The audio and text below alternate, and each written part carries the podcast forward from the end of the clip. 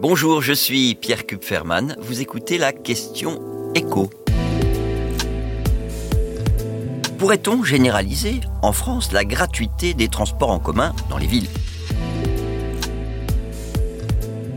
Depuis ce jeudi à Montpellier, le tram et le bus ne sont plus payants. La gratuité des transports en commun, ça existe déjà dans d'autres villes moins importantes, Dunkerque, Aubagne. Et donc forcément on se dit, est-ce que si c'est possible Pour eux, ça peut l'être nous. En fait, la gratuité des transports en commun est un choix avant tout politique avec des implications financières qui peuvent être très importantes. Je rappelle d'abord que les usagers dans leur ensemble ne payent qu'une toute petite partie des dépenses engagées par les agglomérations qui gèrent l'offre de transport public. Si vous additionnez l'argent investi pour remplacer le vieux matériel, pour créer de nouvelles lignes et ce que coûte l'exploitation du réseau, les salaires du personnel, l'entretien, etc., la part moyenne payée par l'usager, c'est 17%.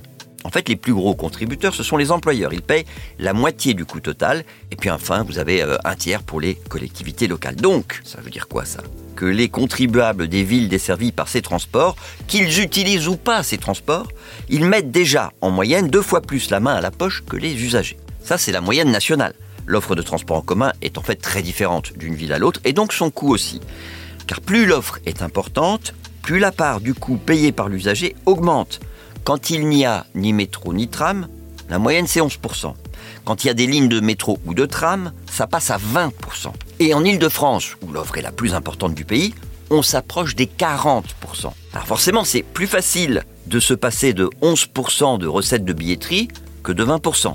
Et à l'inverse, quand les transports deviennent gratuits, ça devient plus compliqué financièrement de faire de nouveaux investissements.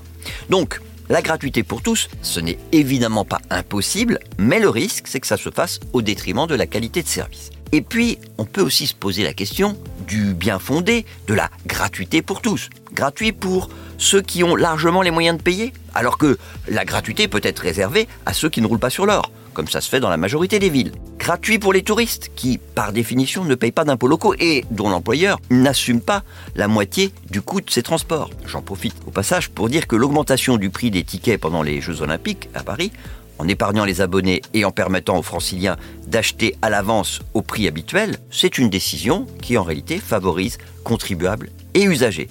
Parce qu'il y a une chose qu'il faut vraiment jamais oublier, la gratuité, ça n'existe pas. Il y a toujours, au final, quelqu'un qui doit payer.